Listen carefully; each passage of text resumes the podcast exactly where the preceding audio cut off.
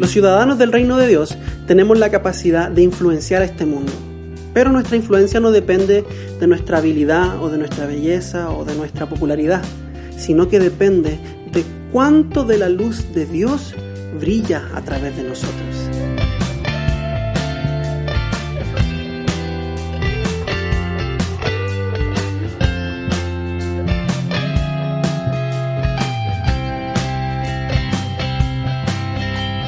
Bienvenidos a la entrega número 11 de Amazing Biblia, el podcast donde exponemos la belleza de la palabra de Dios en un lenguaje sencillo. Hoy vamos a continuar, por supuesto, con nuestro estudio del Sermón del Monte y esta semana vamos a enfocar nuestra atención en los versículos 14, 15 y 16 del capítulo 5 de Mateo. Así que si usted tiene una Biblia disponible, lo invito a que leamos juntos la palabra de Dios.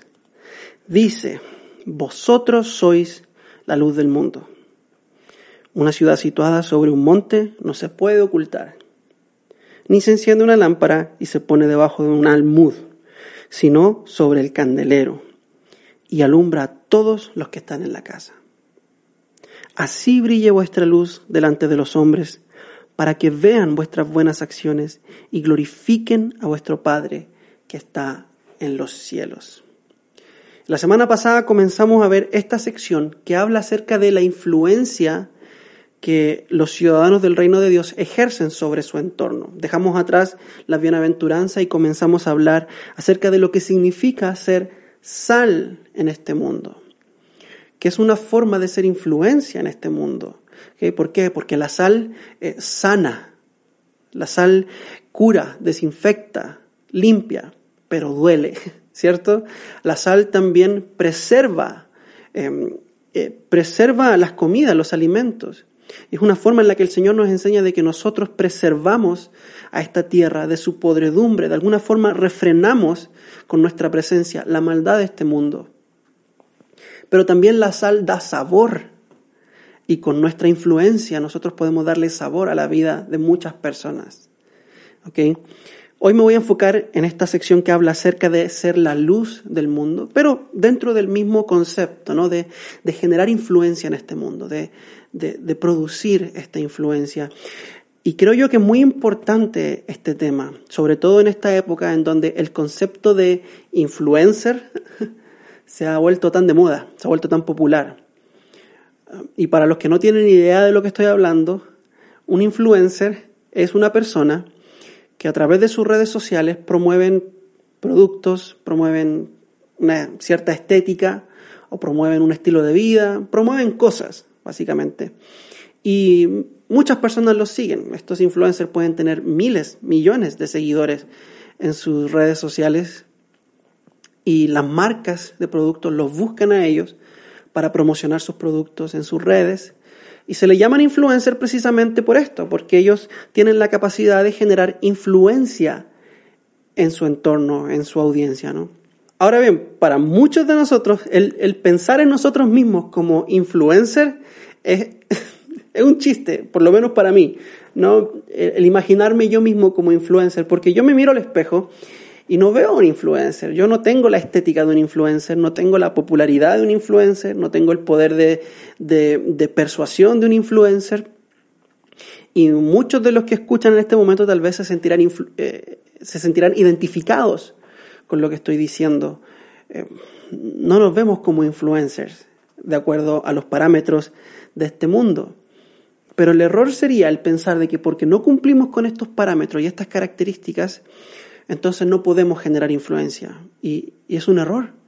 Es exactamente lo opuesto a lo que el Señor está enseñando acá en esta sección. El Señor nos está enseñando de que Él nos ha dado vida nueva, Él nos ha dado ciudadanía celestial y ha formado en nosotros un carácter distinto al carácter de este mundo y que a través de esta vida nueva que hemos recibido por la fe en Él, nosotros sí podemos influenciar este mundo. Y de hecho, la influencia que podemos ejercer sobre este mundo tiene un efecto eterno, a diferencia de la influencia de los influencers de Instagram, que tiene un efecto pasajero. Y otra diferencia entre los influencers de Instagram y los influencers, entre comillas, del reino de Dios, o sea, usted y yo, es que los influencers de este mundo utilizan su influencia para construir su propio reino, pero nosotros los hijos de Dios, usamos nuestra influencia para edificar el reino de Dios. Hay una gran diferencia ahí, hermanos. Entonces, yendo al texto, el Señor Jesús nos dice que nosotros somos la luz del mundo. Y después de eso nos da un par de ilustraciones, unas imágenes para ayudarnos a entender. Y quiero explicar esas ilustraciones. ¿okay? En primer lugar, el Señor nos habla de una ciudad situada sobre un monte, que no se puede ocultar. Y siéndole bien honesto, la primera vez que yo leí esto, yo me pregunté, ¿pero qué tiene que ver una ciudad arriba de una montaña con ser luz? bueno, para entender, tenemos que ir al contexto histórico nuevamente de lo que el Señor está diciendo. Y resulta que en aquel tiempo las ciudades en Israel eran construidas sobre las colinas, sobre las montañas. Eh, de hecho, Jerusalén, Jerusalén es una de esas ciudades que está construida sobre una montaña. Si usted se ha fijado en los salmos, hay un grupo de salmos que se llaman los salmos de ascensión. Y estos eran salmos que, que cantaban los peregrinos que viajaban a Jerusalén para celebrar las fiestas anuales de adoración. Y se llaman de ascensión porque cuando peregrinaban ellos iban ascendiendo hacia Jerusalén, iban subiendo la colina hacia Jerusalén y mientras subían cantaban estos salmos de ascensión. Qué bonito, ¿cierto? Entonces, ¿para qué se construían estas ciudades en lo alto? Bueno, en primer lugar, era una posición estratégica para poder defender la ciudad en caso de una invasión, pero también se construían en lo, alto para que fueran visibles, para que cualquier peregrino pudiese encontrarle y llegar a ella. Y ahora imagínese este panorama, hermano. Es, está llegando la noche, está cayendo la noche, todo se vuelve oscuro y de repente, una a una, comienzan a encenderse pequeñas luces en la ciudad. Y ya la noche se vuelve muy oscura, pero la ciudad brilla y brilla con pequeñas luces, miles de luces pequeñas en toda la ciudad que hacen que la ciudad sea visible. Vea qué ilustración más linda, hermanos, porque nos habla de lo siguiente, de que usted y yo podemos ser luz en este mundo, individualmente, pero cuando brillamos juntos, alumbramos todo. Cuando como iglesia estamos unidos en el propósito de brillar para la gloria de Dios, eso es poderoso. De que un cristiano puede brillar, pero la iglesia de Cristo junta brilla aún más. Qué lindo es lo que el Señor nos está diciendo, qué imagen más bella. Y la siguiente imagen que el Señor nos muestra, en el versículo 15, Él nos dice que tampoco se enciende una lámpara y se pone debajo de un almud, sino que se pone sobre el candelero para que alumbre a todos los que están en la casa. Y creo que esta imagen no, tiene, no necesita mucha explicación, es básicamente sentido común. Um, un almud era una caja de madera y lo que el Señor nos está diciendo es que si usted tiene una luz, usted no la mete en una caja. Usted la pone en el techo, como el bombillo de su casa, ¿cierto? Ahí es donde se pone la luz para que brille y alumbre todo. El Señor nos está diciendo esto, hermanos.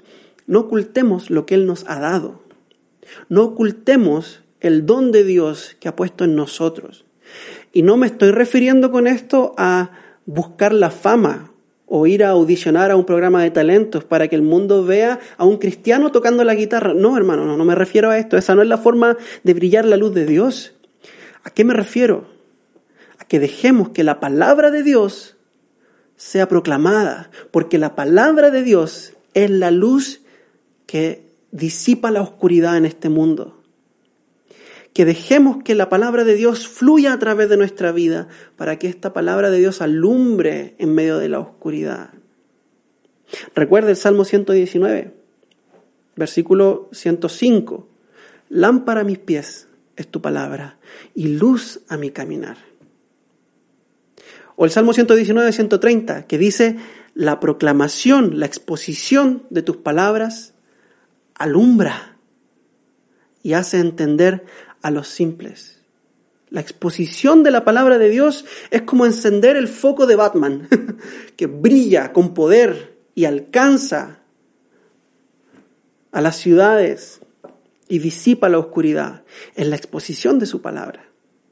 Entonces, hermanos, ser la luz de este mundo es dejar que la luz de Dios brille a través de nosotros, fluya con poder para que el mundo vea Es como ser la luna, ¿no? La luna que refleja la luz del sol. No refleja su propia luz, sino que refleja la luz de una fuente más poderosa. Pero alumbra en medio de la noche, ¿cierto?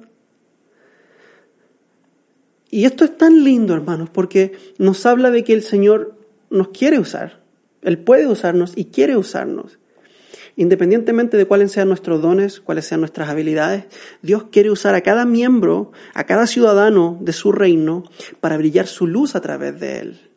Y esto nos quita un tremendo peso de encima, porque no se trata de nuestra habilidad, no se trata de nuestra belleza o de nuestra capacidad de persuasión, no son esos los que alumbran. ¿Quiénes son los que alumbran? Son los que pasan tiempo en la luz de Dios, es decir, en su palabra. Aquellos que meditan en su evangelio. Como Moisés, que pasaba tiempo en la presencia de Dios, en el monte de Dios, y cuando descendía brillaba como el sol. ¿Por qué? Porque reflejaba la gloria de Dios. No se trata de nuestros talentos, y eso es un alivio, porque no somos muchos talentosos, no, no, no hay mucho en nosotros que podamos ofrecerle al mundo más que el poder de su palabra. Entonces ya no está la presión de tener que ser perfectos o tener que ser algo que el mundo quiere que seamos, pero que a los ojos de Dios no vale.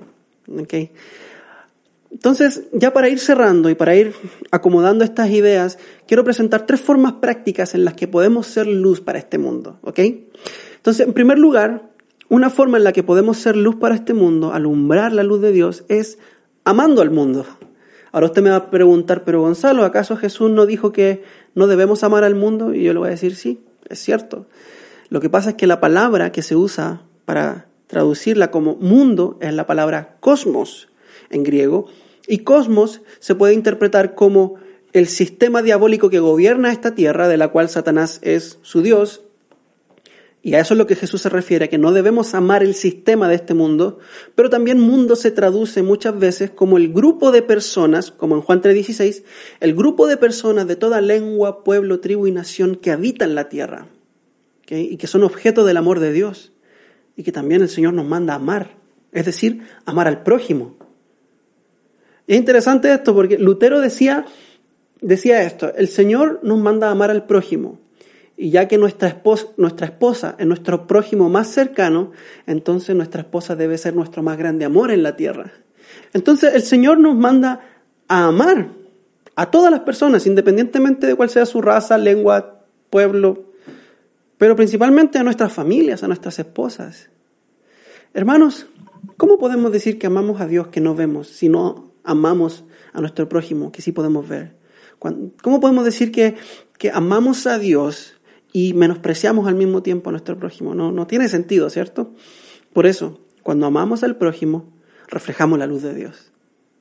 Otra forma de reflejar la luz de Dios, la segunda forma, amando a la iglesia, amando al pueblo de Dios, al cuerpo de Cristo. A mí me parece tan triste que hoy hay muchas personas que creen que pueden vivir una vida espiritual fructífera alejados de la comunión con otros santos. Hermano, eso es imposible. Es imposible. El Señor Jesús ama a su iglesia y para nosotros es tan fácil muchas veces menospreciar al cuerpo de Cristo, a otras personas que forman parte de la iglesia. Es tan fácil ver las falencias y los errores en otros y no mirar nuestros propios errores. Ve, hermanos, el Señor Jesús, siendo Dios y siendo perfecto, Él se entregó por su iglesia. Él vistió a su iglesia de justicia. Él adornó a su iglesia con buenas obras y un día va a volver por su iglesia para unirse para siempre con ella. Y si Cristo, que es perfecto, puede amar a su iglesia así con tanta pasión y tanta fidelidad, ¿acaso nosotros, que somos imperfectos, no podremos amar a nuestros hermanos que forman parte de la iglesia? Sobre todo sabiendo que nosotros somos parte del problema también. Porque si existiera una iglesia perfecta, hermanos, yo no podría ir. El día que yo asista a esa iglesia perfecta, ese día esa iglesia dejó de ser perfecta, porque yo sé quién soy yo. Yo sé cuáles son mis rollos, mis problemas. Y no soy perfecto. Estoy muy lejos de la perfección. No hay mayor evidencia, hermanos, de ser discípulo de Cristo que amar a otros discípulos de Cristo. En esto sabrán que son mis discípulos. Entonces brillamos la luz de Dios cuando nos amamos unos a otros. Cuando nos menospreciamos unos a otros, es como si pusiéramos nuestra luz en el almud. En tercer lugar, ¿cómo podemos reflejar la luz de Dios al mundo? Proclamando el Evangelio. Proclamando el mensaje del Evangelio. Vea, hermano querido, el Evangelio es un mensaje y como todo mensaje tiene un contenido. Ese es el contenido que debemos dejar que el mundo vea, que brille con todo su esplendor. Debemos proclamar este mensaje para que el mensaje sea entendido cognitivamente y sea creído con el corazón. Todos debemos predicar el Evangelio. Ahora tal vez usted dirá, bueno, Gonzalo, yo no predico el Evangelio con palabras, pero yo lo predico con mi vida. Yo vivo el Evangelio todos los días y, la gente lo ve. Y yo le diría a usted, bien por usted, es lo que el Señor le manda hacer, es su deber, vivir el Evangelio. Pero la realidad es que al mundo el Señor nos manda a hablar el Evangelio, a predicar con palabras, con argumentos. a que el contenido del Evangelio sea hecho claro en los oídos de las personas. Como dice Pablo, ¿cómo creerán en aquel de quien no han oído, hermanos? Tienen que escuchar el mensaje del Evangelio.